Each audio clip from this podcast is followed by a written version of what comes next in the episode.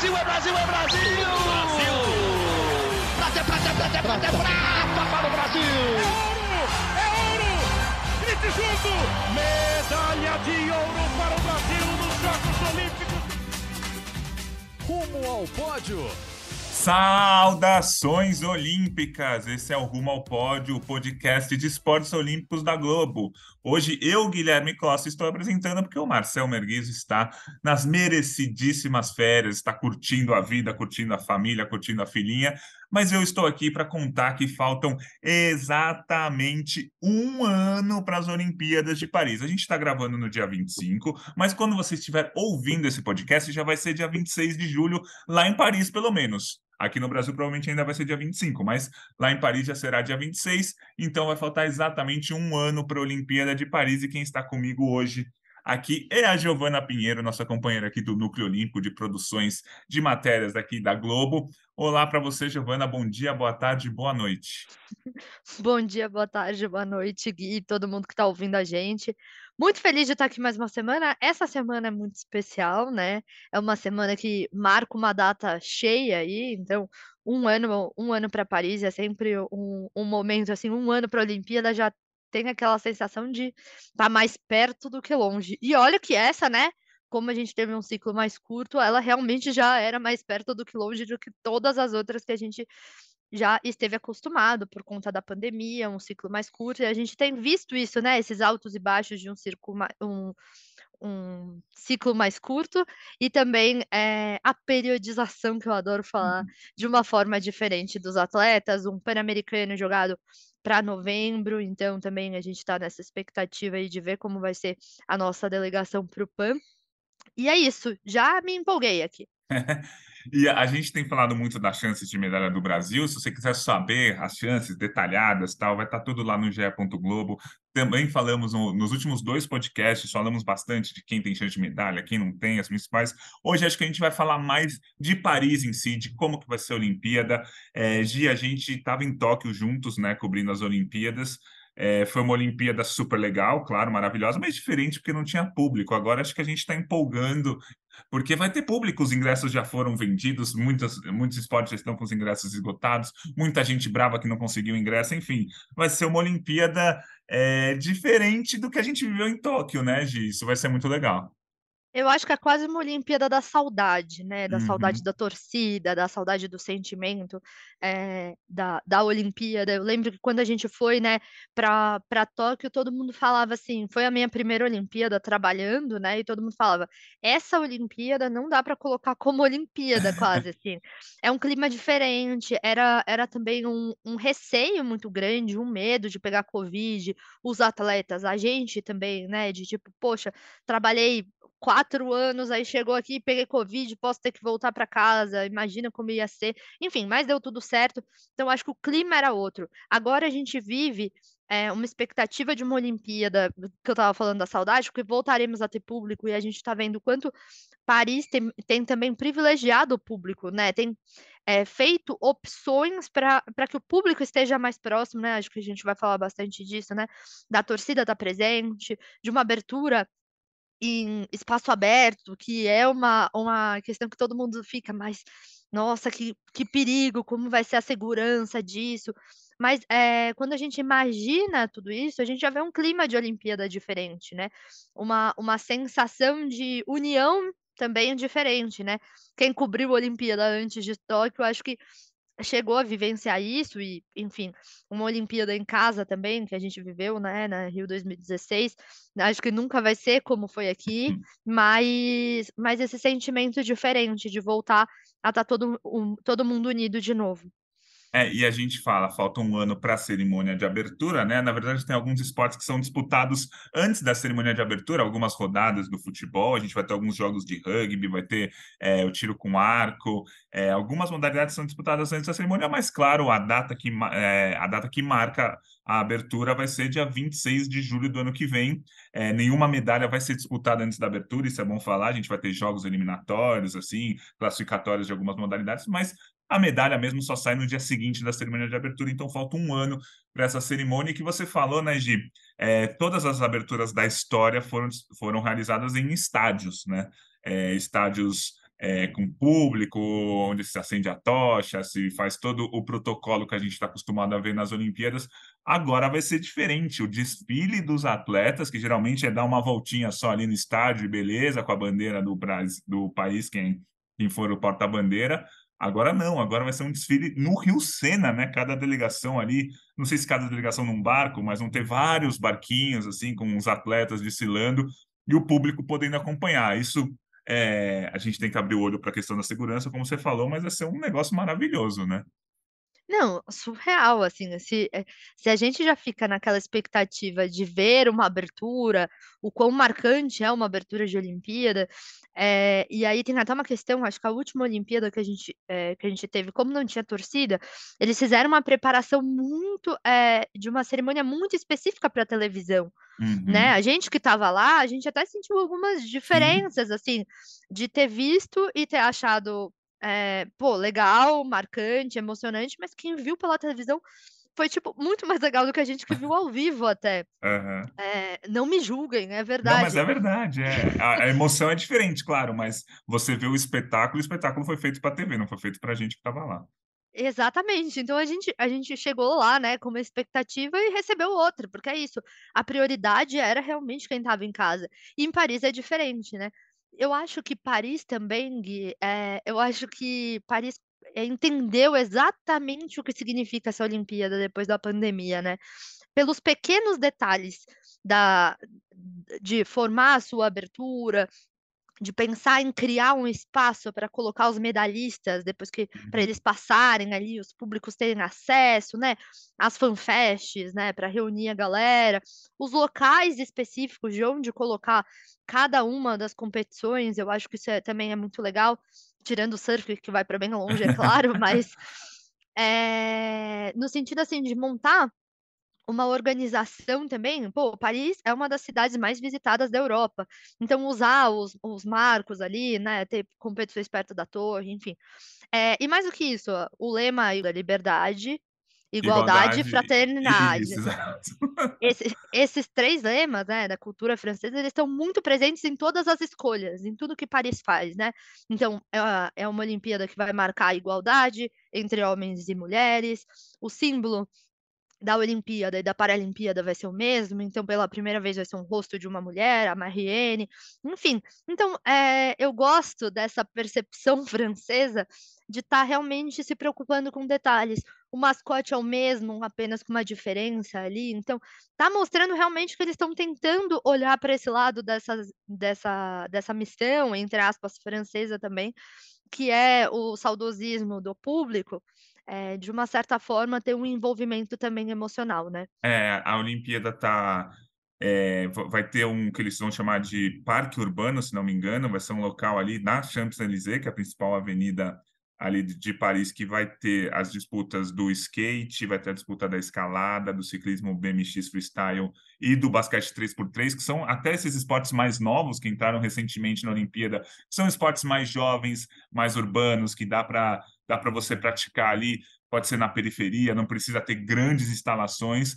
Então vai ter esse parque urbano Claro, os ingressos vão ser pagos para entrar e assistir, mas vai ser no meio da rua ali, com o fundo maravilhoso ali, ali de Paris. O vôlei de praia vai ser disputado numa arena montada embaixo da Torre Eiffel. Embaixo da Torre Eiffel tem um, um parque, né, um gramadão, os caras vão montar simplesmente a arena de vôlei de praia, vai ser maravilhoso. O hipismo, que talvez seja o esporte mais chique, digamos assim, da, da Olimpíada, vai ser no no jardim do Palácio de Versalhes. Então, é um negócio bem chique, assim, bem é, da idade moderna, parisiense, bem parisiense. Exatamente. O tiro com arco vai ser no jardim do Museu dos Inválidos, que é outro, é, outro ponto turístico de Paris. Então, Paris está sabendo usar muito a cidade para mostrar para o público e para quem está na TV, mas também quem está lá, que a cidade está muito incluída nisso. A, as águas abertas vão ser no Rio Sena, o triatlo vai ter passagem pelo, enfim, a parte da natação do triatlo vai ser no Rio Sena, então vai, vai ser super legal isso, essa ligação com a cidade mesmo. Se a gente pegar as arenas construídas, o Rio de Janeiro construiu 15 arenas para sediar a Olimpíada. Tóquio construiu oito. Paris vai construir só uma, que é o Parque Aquático de Natação. O resto ou já existe, né? Paris é uma cidade que tem estrutura, recebe vários eventos, ou vai ser uma arena temporária, que não vai ser construído para sempre, vai ser construída para a Olimpíada e provavelmente para a Paralimpíada, e depois vão, vão tirar, vão, vão, vão, tirar, vão tirar tudo e deixar como estava. Então, Paris vai viver essa Olimpíada de uma forma muito legal daqui a exatamente um ano, Gi. Assim, vale eh, falar, né, que a gente já está vivendo toda essa expectativa, mas isso ainda não chegou, né? A cidade já está incluída e Ah, tudo mais. sim.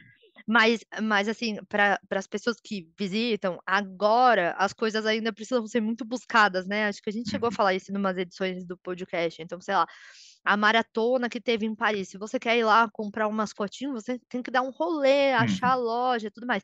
Então, assim, a, a cidade está sendo incluída na Olimpíada, mas isso ainda está chegando, né, Gui? Isso tá, Entendi. entre aspas, em construção, né? Tipo, hoje você olha a cidade e Paris, enfim, politicamente, vive várias Uhum. questões, enfim, é, é uma cidade que respira político, né? Até o centro aquático, enfim, acabou sendo Isso. atingido numa Aham. dessas, numa dessas Manifestações, tal. manifestações do do das pessoas e tals.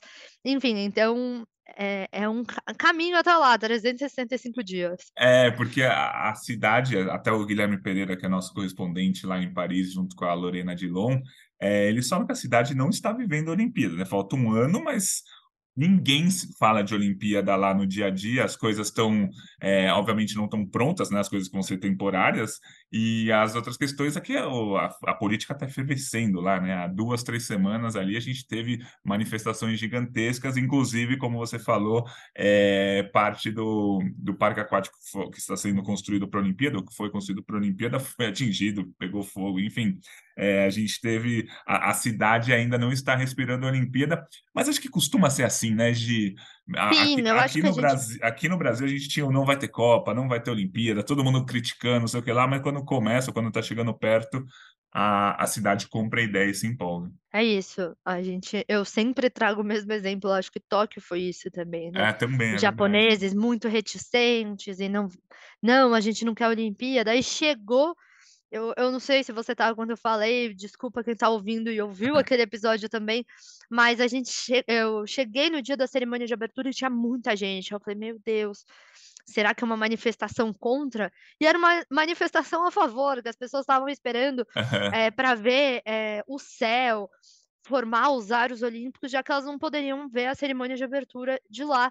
Então, assim, mesmo não sendo, eh, parte daquilo, as pessoas estavam tentando se sentir parte daquilo, né.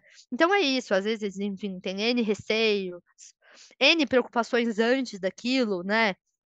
Enfim, faltam 365 dias, pra gente é pouco, porque a gente vive isso e Aham. cobre isso diariamente, mas mas para as pessoas ainda tá longe, né, acho Sim. que a gente tem visto um pouco isso com a Copa Feminina também, a gente tá falando disso há muito tempo, mas quando o negócio começa é que a grande massa também acaba sendo impactada. Uhum, exatamente. Gi, hoje foi lançar hoje terça-feira, né, para quem está ouvindo depois, eh, mas hoje terça-feira, dia 25 de julho, foi lançada o design da da tocha olímpica, né, muito primeiro acho que é importante a gente falar que às vezes o pessoal não sabe a diferença de tocha e de pira, né, a pira olímpica é aquele objeto que fica geralmente no estádio olímpico, que é que tem que é que é acesa mesmo, que, por exemplo, o Wanderlei Cordeiro acendeu na Olimpíada do Rio de Janeiro, aquilo é a pira, a Naomi Osaka acendeu na Olimpíada de Tóquio. O que eles acenderam ali, que fica no estádio geralmente, que eu não sei como eles vão fazer na Olimpíada, porque a abertura vai ser ali no meio do Rio Sena, mas, eh, fica no estádio, aquilo é a pira. Hoje foi divulgado o design da tocha olímpica, que é aquele objeto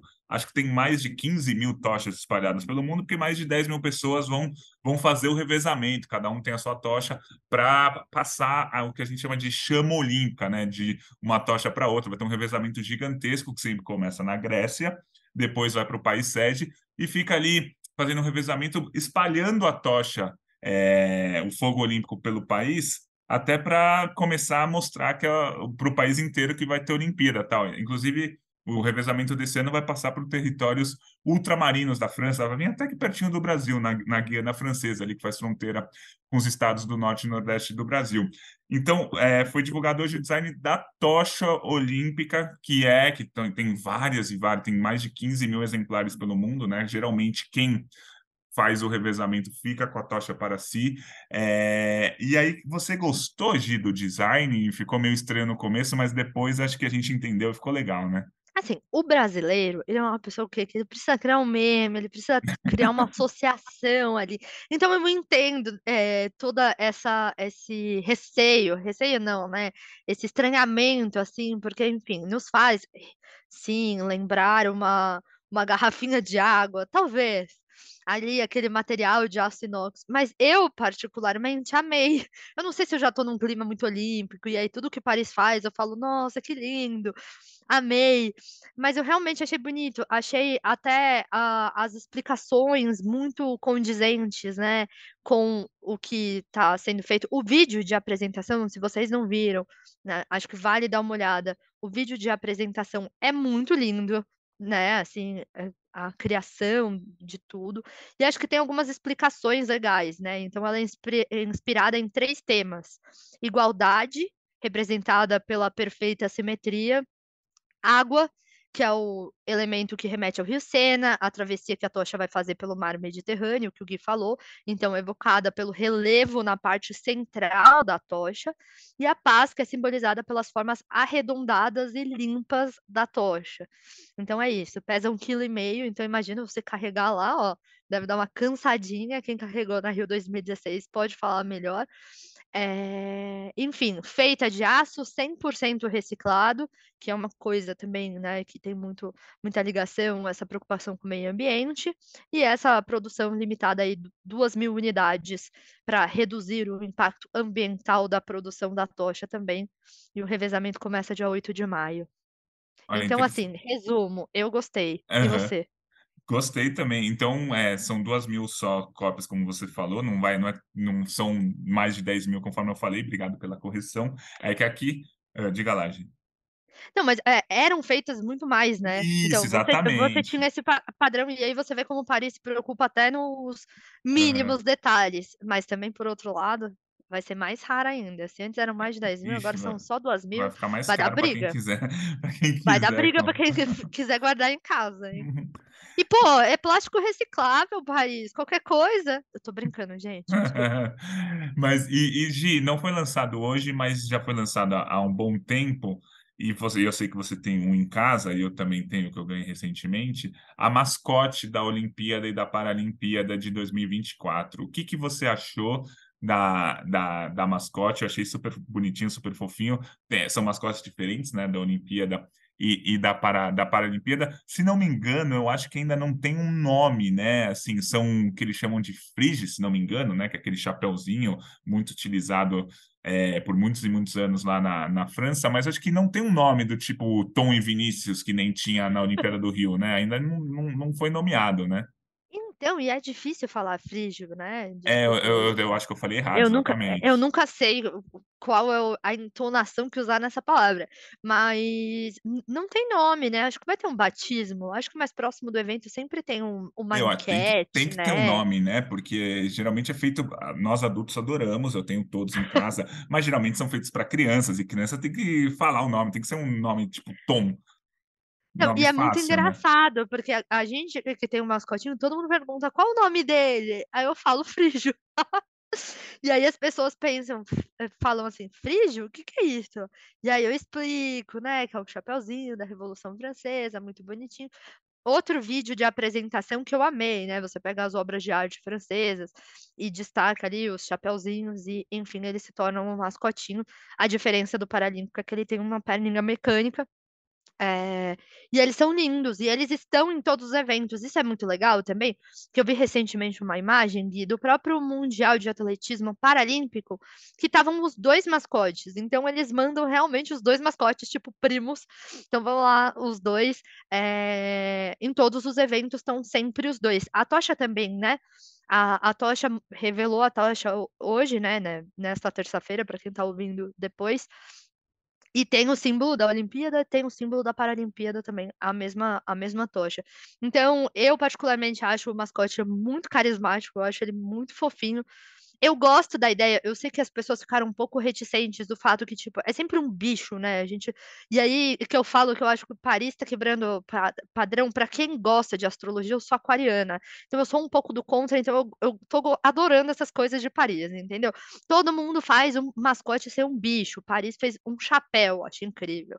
Aí todo mundo faz uma abertura em lugar fechado. Paris quer fazer em lugar aberto. Então eu tô achando tudo máximo. Porque Paris tá sendo meio aquariano ali também, então colocando colocando ali umas coisas diferentes. É, o mascote é fofo, não tem nome, mas a gente quebrou esse padrão de ser um bicho. A gente viveu bichos muito fofinhos aí nessa, nessa caminhada olímpica, né? E agora, pela primeira vez, a gente tem um chapéuzinho. Eu já desenhei ele até na unha, já que eu tô contando essa história aqui, já, já fica essa reflexão também. Quem sabe mais próximo de Paris eu faço mais alguma vez. Ou a Marianne ali, o, o símbolo da Marianne, quem sabe. E assim, a gente geralmente é, é uma grande questão, não, um grande segredo, como que a, vai ser a cerimônia de abertura, o que, que vai ser apresentado, como, como que vai ser a, a parte artística ali. Eu acho que para a Olimpíada de Paris é uma dúvida ainda maior, né? Porque a gente é, não sabe direito como vai ser, o que está sendo muito legal é que vai ter o desfile ali no, no Rio Sena, e não sabemos se vai ter, já que Paris está querendo quebrar um monte de paradigma, não sei se vai ser um atleta acendendo a pira, como foi o Vanderlei, como foi a Naomi Osaka, como foi a na Olimpíada de, de Sydney em 2000, é, a, a, Austra, a, australiana acendendo a pira, enfim, eu não sei como que vai ser, mas assim, se tiver algum nome, já dá para pensar, claro, que vai ser um nome francês, talvez seja o Ted Riné do judô, talvez seja o Léo Marchand da natação, que recentemente bateu o recorde mundial dos 400 medley da, da natação, ou talvez eles escolham uma outra coisa que não seja um atleta, né? Seja, sejam pessoas comuns, é, pessoas comuns ou alguém ligado à história, enfim. Acho que Paris também pode dar uma surpresinha para a gente com relação a isso, né? Mas isso a gente só vai saber daqui a um ano, né? É um segredo das sete chaves. Não, com certeza. Ou de repente uma mulher, né? Eu acho que a gente está vendo também com Sim. essa com essa pegada tão, tão forte, quem sabe também eles pensem nisso ou não. E uma outra coisa que eu estava pensando, enquanto a gente falou da cerimônia de abertura, eu acabei não falando, é o quanto é, a cerimônia de abertura vai ser objeto de desejos dos próprios atletas. Por quê? Quando a Olimpíada é, e a cerimônia de abertura é num local fechado, os atletas já estão acostumados, é uma coisa Assim, se o atleta já foi para uma Olimpíada e já esteve numa cerimônia de abertura, ele não necessariamente gostaria de estar naquela cerimônia. Por quê? Porque é cansativo, porque demora, porque para performance, dependendo de quando a pessoa compete, é ruim. Tem esportes que nunca conseguem estar na cerimônia de abertura. E eu acho que com esse modelo, Paris pode ter criado uma nova vontade nos próprios atletas de estarem nessa competição, justamente por todos esses fatores surpresas que a gente está falando, Gui. Quem vai acender, aonde vai estar, tá, é, o barco vai passar no Rio Sena e vai para onde? Vai fazer o quê? Vai soltar fogos e vai formar a torre com os barcos? Não sei, tipo, o que, que pode ter assim de imagem também aérea, né, para televisão e tudo mais? Porque eu acho que não tem, não tem tido ponto sem nó aí nessa história toda, né? Nessa organização. Então eu acho que isso acaba criando também uma curiosidade, tipo, tá, a gente nem vai ter que andar agora. Vai ficar lá sentado no barquinho? Será que não vai ser legal? Mais gostoso. e na apresentação, ou sei lá, às vezes a pessoa fala, meu, não gosto de barco, não é o caso das, dos atletas, né, que, que velejam, no caso, mas, mas a pessoa pode falar, poxa, não, não vou bem, vai que não me faz bem. mas esses pontos, esses fatores surpresas, eles criam uma nova, uma nova curiosidade, né, para todo mundo de como vai ser. É, porque assim, é, você ir a uma cerimônia de abertura é muito cansativo. Você vai desfilar ali por 5, 10 minutos, sei lá, no, no estádio, né? Geralmente, né? Não falando da de Paris, da, das antigas. Mas você tem que ficar quatro horas em pé. Por exemplo, a Olimpíada do Rio, em 2016, tem o Maracanã, né, onde faz a cerimônia de abertura, e tem o Maracanãzinho, aquele ginásio que fica do lado. Os atletas, antes de ir para para o desfile ficavam ali, né? Porque são muitos atletas, é, são 10 mil atletas, 11 mil atletas na Olimpíada, não sei quantos resolvem desfilar, mas e também não são só os atletas que desfilam, o médico, o, o massagista, o mecânico da bicicleta, o, o, jornalista, o assessor de imprensa dos comitês podem desfilar, enfim. Então é muita gente desfilando. Então é, não é um negócio fácil organizar. Então você tem que ficar em pé muito tempo, esperar na fila. São duzentas e tantas nações, né? Duzentas e tantas delegações se você for a centésima, trigésima, você vai ficar em pé o tempo inteiro até você entrar. E aí, quando você entra, também não costuma ter lugar para você sentar, ou às vezes eles destinam uma parte da arquibancada. Enfim, é muito cansativo participar de uma cerimônia de abertura. Mas essa, como você disse, pode ser mais leve, você ficar de boa no barquinho, só acenando, dando tchau. Vai ser um negócio bem legal. É. E uma curiosidade, a gente também já falou isso no podcast já faz um tempo, mas é legal a gente relembrar. Quando saiu o vídeo de apresentação, eu e os vídeos de rede social, né, gente? Desculpa, mas fazendo a referência ao vídeo que saiu da apresentação de como seria a cerimônia de abertura, de todas essas nações que o Gui citou, um dos barquinhos que mostrava nesse vídeo de apresentação era o do Brasil. Então tinha ali uma bandeirinha. Eu tenho inclusive essa imagem na minha tela do celular, que é a bandeirinha do Brasil, ó ela aparece junto com a bandeirinha do, do Canadá nesse vídeo de abertura, é, com a imagem assim no Rio Sena. E aí também tem aquela questão né, do carinho das pessoas com o Brasil, de pensar no calor da torcida brasileira e por aí vai. Então, acho que enfim, é só uma, uma digressão importante, porque o parisiense também está contando com a alegria do Brasil nessa abertura. Vai ser muito legal daqui a exatamente um ano a cerimônia de abertura de Paris. É, Gi, passamos aqui pelos masco pela mascote, pelas arenas, pela cerimônia de abertura, pela tocha. Alguma coisa a mais para falar sobre a Olimpíada em si, antes da gente falar um pouquinho do esporte propriamente dito, Gi, já podemos ir para o esporte? O que, que você acha? Cara, eu acho que é isso, em termos de de Paris agora é são cenas dos próximos capítulos, a lista de atletas que está começando a a crescer, né, aos poucos aí a gente tem novas vagas sendo carimbadas, eh, tudo leva a crer que teremos uma delegação grande também em termos de Brasil. E essas expectativas externas de mascote, de público e tudo mais, são coisas que até as pessoas podem ver, inclusive na nossa programação, né, Gui? Acho que essa semana vão ter bastante, vão ter várias matérias especiais aí que as pessoas podem podem acompanhar e ver como vai ser. É, tem bastante coisa sendo preparada, né, pelo nosso núcleo de, de produções e cenas dos próximos capítulos, porque Paris deve estar preparando, sim, mais alguns detalhes que a gente vai ficar sabendo em termos de segurança, né, em termos de, de tudo que vem por aí. Núcleo de produção, a gente é muito chique, né, Giovana? Núcleo de produção é muito bom. É, outro fato importante, acho que antes a gente. Acho que a gente já está entrando um pouco mais no esporte, mas você já deu uma palhinha no começo, é que vai ser a primeira Olimpíada de igualdade numérica entre homens e mulheres, né? A expectativa, ao que tudo indica, vai ser que 50% dos atletas serão mulheres, 50% será, serão homens. Isso nunca aconteceu. Na última Olimpíada, 51,48 homens e fazendo a conta, 48, 49,2 mulheres. Acho que essa vai ser a primeira, acho não, né? Vai ser a primeira 50 a 50. Isso acontece, né? É sempre bom explicar, porque algumas modalidades, é, por exemplo, no feminino, a gente, o, a ginástica rítmica só é disputada entre as mulheres não é disputado entre os homens. O nado artístico é, só é disputado entre as mulheres, inclusive dessa vez na Olimpíada de Paris poderemos ter homens, mas serão um número muito inferiores ao número de mulheres. E algumas modalidades têm mais homens do que mulheres. Se a gente pegar o futebol, por exemplo, o futebol na Olimpíada masculino tem 16 equipes, 16 seleções participam, o feminino só participam 12. Então, já o futebol masculino ajuda a ter mais homens do que mulheres para compensar o, o, número de atletas mulheres no nado artístico e na ginástica. O polo aquático tem 12 seleções masculinas e 10 femininas. Seria mais legal se fosse tudo 50-50, né? Mas, enfim, é, o bom é que no fim a matemática a aritmética toda chega a 50-50. E muitas das principais chances de medalha do Brasil são com as mulheres, né, Gi? É, Martine Grau e Caina Kunze, Rebeca Andrade, é, Raíssa Leal, Ana Patrícia Duda, Ana Marcela, é, Bia do Ferreira do Boxe, enfim, acho que as principais chances de medalha, quase todas, são com as mulheres. Acho que essa Olimpíada vai ter muito essa cara feminina mesmo, né?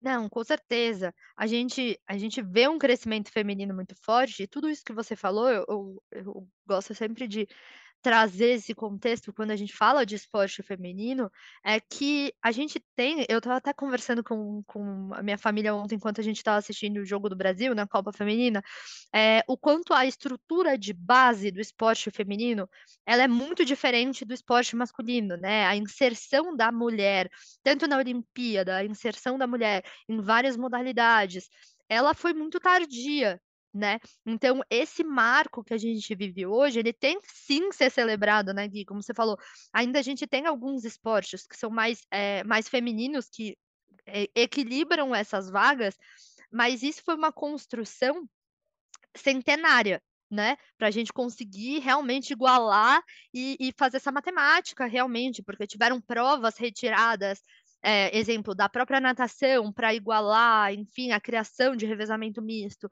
a criação da disputa mista no judô também. Então, vários aspectos que a gente, como sociedade, foi criando. E aí, né, é, toda essa, essa questão da gente viver numa sociedade machista, em que a mulher é inserida no esporte muito tardiamente comparado com o homem. Então, vamos trazer um exemplo mais fácil no Brasil né, para a gente ter um exemplo mais palpável. No Brasil, a gente tem no futebol masculino sub-5, sub-7, sub-8, sub-10 exemplos, né? E no futebol feminino, a gente está lutando para ter um sub-15. E se você for ver, 15 anos já é uma idade que tem muitos atletas que já estão no profissional. E aí, comparar, vou trazer um outro esporte de luta, por exemplo, o próprio wrestling, demorou-se muito. Hoje em dia ainda é um esporte bem machista, que as mulheres demoraram para serem inseridas. Então, essa é uma conquista muito celebrada. E quando a gente olha é, para esse cenário, já é muito positivo. Quando a gente olha para o cenário brasileiro, onde as principais chances de medalha são de mulheres, mais ainda, né? Porque a gente teve um período em que as mulheres não poderiam nem praticar esportes no Brasil, né? Que era proibido, era entre aspas contra a natureza humana, é, a natureza feminina, alegavam, né, para as mulheres aqui no Brasil. Então a gente vê realmente essas mulheres, elas têm um fator até adicional ali para conseguir é, se sair bem nesse esporte, como você falou mesmo, né? Então, ter essas chances voltadas para as mulheres, a gente viu na última Olimpíada, uma Olimpíada com foco feminino, né? Então, é, na natação, a principal, a gente falava que era pela primeira vez a gente ia ter uma rainha, né? A Simone Biles, enfim, mulheres é, tomando essa dianteira de principal nome da Olimpíada. E agora a gente tem, e a gente já tinha isso caminhando no Brasil e mais ainda agora. Pois é, Gi, é isso mesmo, maravilhosas suas palavras, muito legal ouvir de você tudo isso que você falou sobre o esporte feminino. E falando em esporte feminino ainda, é, vamos falar um pouco das vagas que o Brasil já conquistou para as Olimpíadas de Paris, né? Falta um ano para a abertura, já tivemos alguns pré-olímpicos, ainda vamos ter muitos pré-olímpicos no próximo ano, mas tipo, muitos mesmo. Mas nesse momento o Brasil está com 42 vagas garantidas, e, e assim, quando a gente fala 42 vagas, é que são 42 atletas. Por exemplo, o futebol feminino já está classificado, é a Copa América ano passado. Bota 18 vagas lá, porque serão 18 jogadoras convocadas. Rugby feminino já está classificado, bota 12 vagas lá. 18 mais 12, 30. Aí a gente tem algumas vagas que a gente chama já de vagas nominais. Por exemplo, a Tati Weston Webb, do surf, e o Filipinho Toledo, do surf, a, a vaga já é deles. Eles só não vão para a Olimpíada se eles realmente se machucarem. Então, mais as, essas duas vagas do surf. Aí a gente tem vagas que não são exatamente nominais, mas que foram conquistadas por atletas, mas a confederação ainda não definiu quem vai. É, ciclismo BMX feminino e o tiro esportivo masculino. As vagas foram conquistadas pela Paola Reis no ciclismo e pelo Felipe Chateaubriand no, no tiro esportivo, mas a confederação pode mandar, pode fazer uma outra seletiva, pode fazer de outra maneira, não são necessariamente esses, esses dois nomes os classificados. Nos saltos ornamentais, Ingrid Oliveira e Isaac Souza garantiram a vaga pelo Campeonato Mundial, ficaram entre, as 12 primeira, entre os 12 primeiros colocados. E aí no atletismo a gente já tem seis atletas que fizeram índice, já, já fizeram marca abaixo do índice estipulado pela Federação Internacional. Caio Bonfim, Érica Sena, Rafael Pereira, Darlan Romani, Daniel Nascimento e o Alisson dos Santos. Acho que, de dessa lista inteira, até para a gente manter o assunto que a gente estava falando das mulheres, é muito legal ver a Érica Senna, né? Já com o índice olímpico, faltando um ano para a Olimpíada, e com um filho de um ano de idade, né? Quando ela fez o índice, o filho tinha 11 meses, ela amamenta tal, e conseguiu já o índice, já está classificada para a Olimpíada. Eu acho que quando a gente viu a Erika Senna competindo em Tóquio, todo mundo ficou com, com aquele sentimento de meu, foi por pouco, foi por pouco, tal. E aí ela, enfim, fez essa mini pausa num ciclo, né, como a gente estava falando, do esporte feminino, né, as mulheres precisam se preocupar sobre parar, ter filho, enfim, é, preocupações é, de gravidez, vai conseguir voltar no alto nível ou não, é, dependendo do seu esporte, dependendo da sua idade, por aí vai, e a gente vê a Erika Senna mostrando que num ciclo menor, né, de Tóquio para para Paris, um ciclo menor, ela conseguiu né, colocar ali nos planos dela é, esse sonho pessoal tão legal e já está no alto rendimento aí, já voltou, já está com vaga. Um ano antes de Paris, ela já está tranquila com vaga, então vai poder dar o gás dela no treino, que eu acho que quando você também conquista um índice, né? É, alguns esportes têm esse privilégio, entre muitas aspas, e outros não, porque os pré-olímpicos são muito próximos, e aí não tem como ter essa, entre aspas, tranquilidade, mas ter esse tempo para trabalhar, para se lapidar e tudo mais, né? E além dela, a gente tem falado muito de conquistas das mulheres, né, Gui? Então, tipo, uma sala de amamentação no PAN. É, a gente tem falado da possibilidade de ter um bolsa atleta para atletas, enfim, é, não ficarem sem receber no período. É, enfim, e por aí vai. E além disso, é, a gente tem um, um desses, dessas 42 vagas, é claro que ainda é um recorte muito aquém do que vai ser no final da lista, mas a gente tem duas equipes femininas classificadas de coletivos que levam esse número feminino, dão uma bombada aí nesse número feminino, né? Como você falou, do futebol feminino e do rugby. Então, tem hoje classificados do Brasil tem muito mais mulheres do que homens. É, falando em número de atletas, a gente, pô, já temos 42 vagas, 42 atletas e tal, mas a gente ainda está muito longe do que vai ser essa lista, né? Só para a gente ter a critério de comparação ali. Em Tóquio, a gente classificou mais de 300 atletas, 302, 3 por aí, né? 302. O seu número é, final qual é? é? É que aumentou depois. O número era 302, mas aí alguns atletas foram convocados a mais por causa da Covid.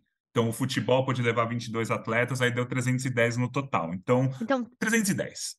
Na lista, na lista larga, 310. Boa. Então, 302, 310. A, a ideia é que alcance um número parecido, não sei se vai chegar a bater 300 atletas, mas vai ser uma delegação é, também grande, enfim, mas fica aí na expectativa nessa contagem de vagas que a gente viu agora nesse, nessas últimas etapas, nessa nesse mundial de, de esportes aquáticos também, a gente começando a conquistar mais vagas e aí vai dando mais esse sentimento de estar tá chegando. É isso. E assim, a gente, como você falou, é um recorte muito pequeno ainda, mas é possível que pela primeira vez na história a gente tenha mais mulheres do que homens numa delegação é, olímpica do Brasil.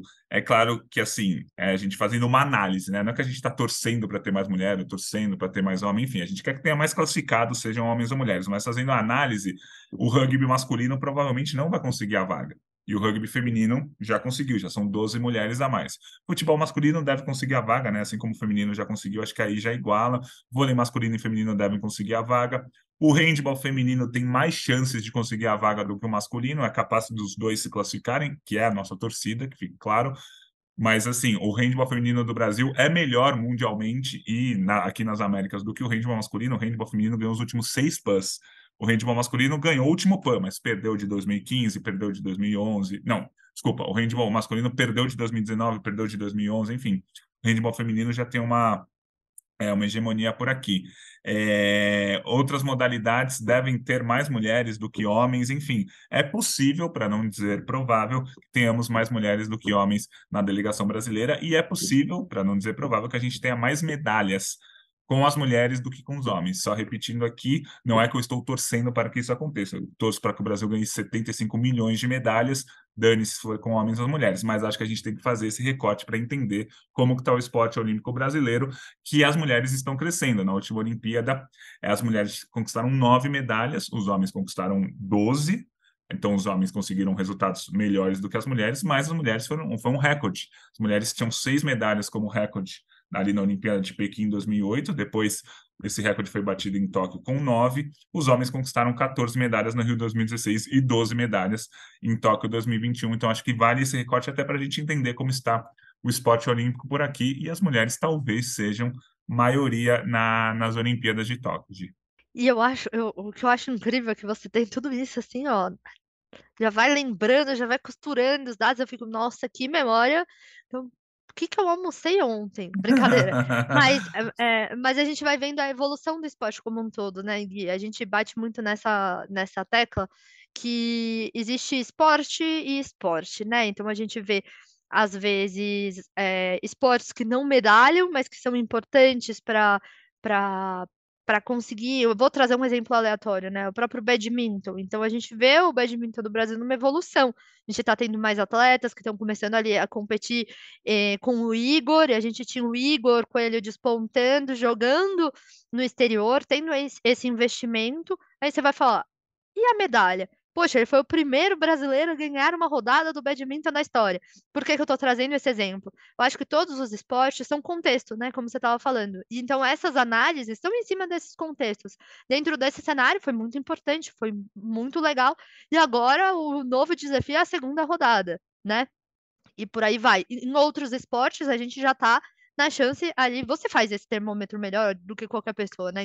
A pessoa que vai medalhar, a pessoa que tem chance de medalha, onde que briga e por aí vai, porque existem esportes mais subjetivos, né? Que contam com sorte, com dia, com perfeição, com é, por aí e por aí vai.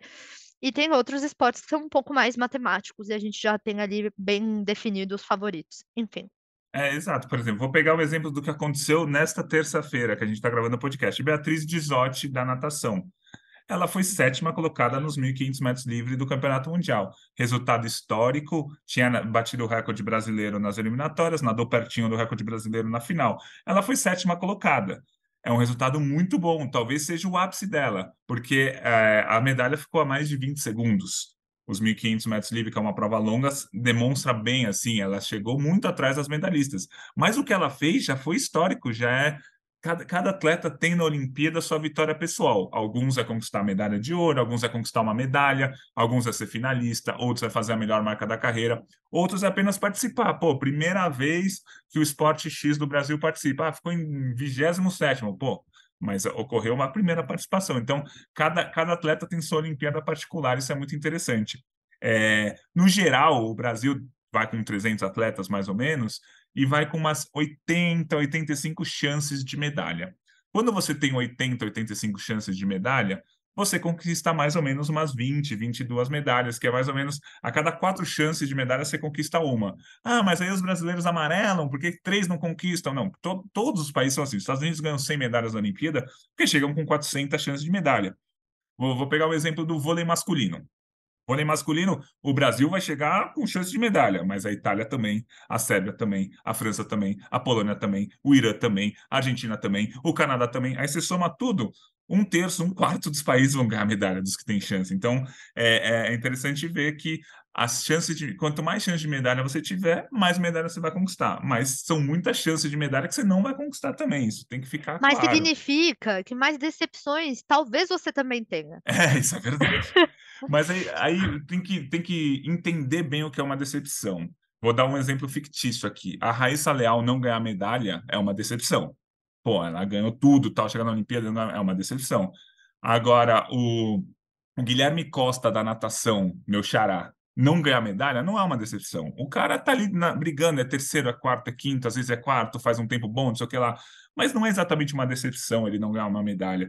Então, acho que a, a palavra decepção a gente tem que entender que decepção é quando você se, decepciona mesmo. Não tem como você se decepcionar com algo que você já não esperava muito, entendeu?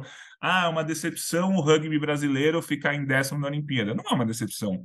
Se você pegar o ranking mundial, o Brasil é décimo. Se você pegar, o Brasil perde para nove seleções do mundo e ganha das outras. Então, assim, é, a palavra decepção ali acho que tem que ser um pouco mais contextualizada, mas a gente fica pé da vida quando um cara tem chance de medalha e não ganha. Ficar pé da vida é uma coisa, decepcionado acho que já é outra.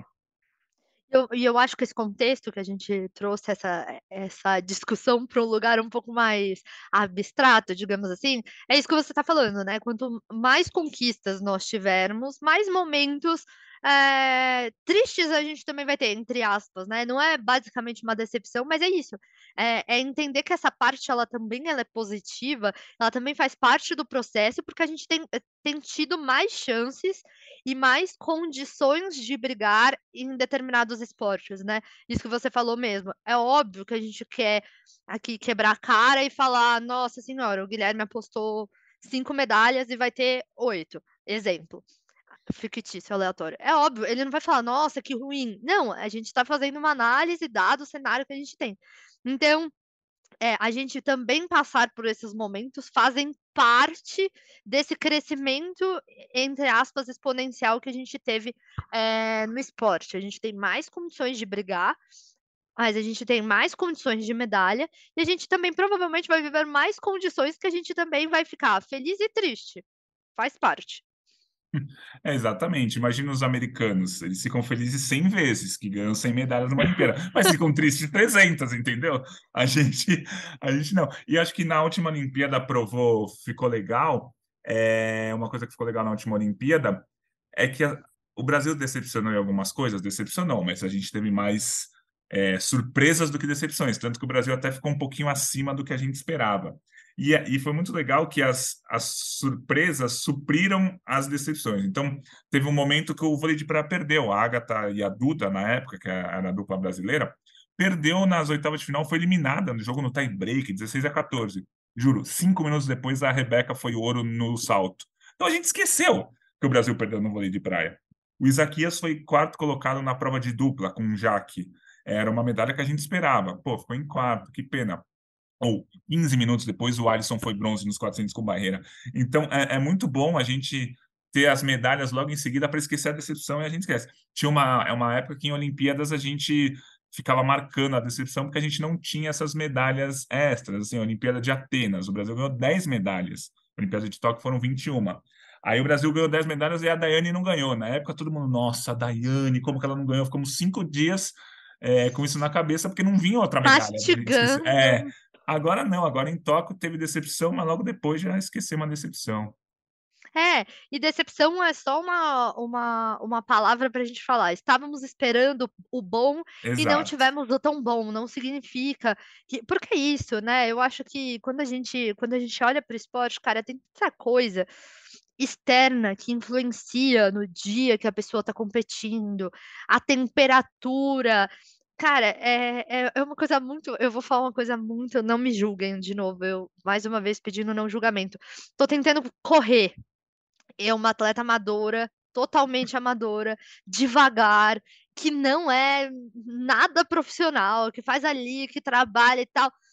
Eu tem dia que acordo e vou super bem numa prova de rua, e tem dia que eu sinto calor. Então você imagina os atletas, né, que várias coisas podem influenciar. Então, quando a gente vive esse microcontexto de uma realidade esportiva, a gente pode até entender esse macro cenário de uma Olimpíada. Pois é, Gi, você pode dar esse exemplo que você corre, eu infelizmente não faço nenhum tipo de esporte, então não consigo trazer esse exemplo para cá, mas, mas acho que é isso, acho que a, a, o Brasil faltando um ano para a Olimpíada, o Brasil está caminhando para conseguir bater o recorde de medalhas tal, mas tem uma coisa que está me encucando, Gi, eu falei isso no outro podcast, mas acho que é bom a gente repetir. As nossas estrelas não estão tão bem assim, né? Se você for pensar as principais estrelas, tipo a Mayra Guiar está machucada, Bruno Fratos machucado, o Alisson Santos voltou bem, mas teve uma lesão aí de cinco meses parado, isso dificulta. Ana Marcela voltou bem, mas teve uma lesão séria, ficou seis, sete meses parado, isso dificulta também. É, o Daniel Carguinin do judô está machucado, Ana Cristina do vôlei está machucada. É, a gente não sabe como está o Isaquias, né? Falta aí um mês para o campeonato mundial, ele não disputou nenhuma competição internacional esse ano. É, não estou duvidando de nenhuma dessas estrelas, muito provavelmente todas vão estar no pódio daqui a um ano. Mas assim, fica esse pezinho atrás, né? Nossas, algumas ou boa parte das nossas estrelas não estão 100% fisicamente, não estão 100% tecnicamente, não estão conquistando medalhas importantes. A Ana Marcela voltou muito bem, mas ficou em quinto no Mundial. Então, acho que esse eu ainda estou com um pezinho atrás com relação às nossas estrelas, que não tem não tem muito o que provar para ninguém, todos esses nomes que eu falei são campeões olímpicos, mundiais e tal, mas que seria mais legal para todo mundo, inclusive para a gente que torce para eles, que eles estivessem bem a um ano das Olimpíadas, né? É isso, acho que é muito mais de um cenário, é uma, entre aspas, preocupação de um cenário cuidadoso com as nossas estrelas, né? No sentido de, tipo, quero vê-las bem, quero vê-las felizes e desempenhando é, o que elas sabem fazer de melhor. Eu acho que isso que você estava falando é um cenário complexo. Eu também tenho essa reflexão e tenho observado isso nas últimas competições. Acho que agora, 365 dias, de novo, a gente passa a ter uma observação ainda mais próxima, né? Desses resultados, de entender, de poupa aqui, compete ali, então por que isso, né? É, e todas essas estrelas, elas têm um ciclo olímpico muito mais isso que a gente estava falando, né? Montados de uma forma muito mais de inteligência, né? Entre aspas. É, pensando realmente na Olimpíada, por não ter que provar nada para ninguém. Então, cara, tá tudo bem se eu não competir essa etapa, porque eu vou estar bem é, ali, ou preciso fazer uma cirurgia, ou preciso, enfim, o que é que seja, né? A gente viu, a gente conversou bastante disso com a própria Ana Marcela, né? Da escolha, que ela já estava com dor há um tempo, segurou até ali, que era importante, parou aqui, enfim, deu aquela reconfigurada na, na rota. Então, eu, eu, também, eu também tenho esse sentimento de preocupação, mas é isso, também da, dessa forma, olhando desse lado é, analítico, mas na torcida para que isso seja só um pressentimento que dê tempo para que isso não chegue a atrapalhá-los é, em 2024. Exato, Gia. A gente está sempre na torcida. A gente faz análise, mas sempre torcendo para que tudo dê certo. E acho que só para finalizar aqui, eu acho que é muito interessante a gente ver que o Brasil está brilhando em esportes que não costumam brilhar. Isso é muito legal é, ginástica rítmica ganhando medalhas em etapas de Copa do Mundo, a Camila muito bem nas etapas da Copa do Mundo de ginástica de trampolim, Hugo Calderano, top 4 já agora, né, no ranking mundial de tênis de mesa, Marcos Vinícius, líder do ranking mundial de tiro com arco, a Nathalie, que hoje foi eliminada nas oitavas de final do Mundial de Esgrima, mas entre as melhores da esgrima, são todas essas modalidades em que o Brasil jamais conquistou uma medalha. O Manuel Messias no triatlo conquistou já duas medalhas em competições importantes esse ano. São modalidades que o Brasil não está acostumado a vencer, não tem medalhas olímpicas, mas que os resultados nesse mostram que o Brasil vai brigar. Vai ganhar? Esses seis esportes vão ganhar medalha? Não. Mas talvez um, dois, três desses esportes ganhem medalha, inédita medalha, e aí o Brasil consiga umas medalhinhas a mais no quadro geral. É, a gente lembra que Recentemente, o Brasil sempre tem um esporte novo no quadro. Em 2021, o tênis nunca tinha ganhado medalha, ganhou. 2016, a canoagem nunca tinha ganho medalha, ganhou. 2012, a ginástica nunca tinha ganho medalha, ganhou. 2008, o taekwondo nunca tinha ganho medalha, ganhou. Então, o Brasil tem sempre essa tradição de um esporte surgir no quadro de medalhas. A gente torce para até que seja mais do que um, já, porque a gente tem algumas possibilidades. E mais uma vez, a gente fala de um leque um pouco mais aberto, né? De chances, de atletas, de oportunidades que estão ali na, digamos assim, vindo pelas beiradas, chegando um pouco mais próximo e tendo aí a chance da gente ter conquistas inéditas. É isso, Gi. Acho que é, é isso, nosso panorama da Olimpíada e da delegação brasileira, faltando um ano aí para os Jogos Olímpicos. É sempre um prazer fazer o podcast com o seu lado. Gi, volte ao seu lado, volte sempre aqui com a gente. Eu que agradeço a oportunidade, espero que tenha sido um papo leve para quem estava em casa acompanhando a gente, que tenha sido uma boa companhia nesse tempo, que tenha dado para entender um cenário geral aí e que acompanhe as nossas produções também, que esse ano tem bastante coisa especial vindo por aí, né, Gui? Acho que essa expectativa fica cada vez mais forte. Até uma próxima oportunidade. Beijo. Valeu, Gi. Esse é o Rumo ao Pódio, podcast de esportes olímpicos da Globo. Hoje com a edição, nas últimas semanas já, com a edição do nosso JP Brandão, João Pedro Brandão, e com a gerência do André Amaral. A gente fica por aqui. Terça-feira estaremos de volta, ainda sem o Marcel Merguizo, mas claro, trazendo todas as novidades do esporte olímpico. Um abraço aí para todo mundo.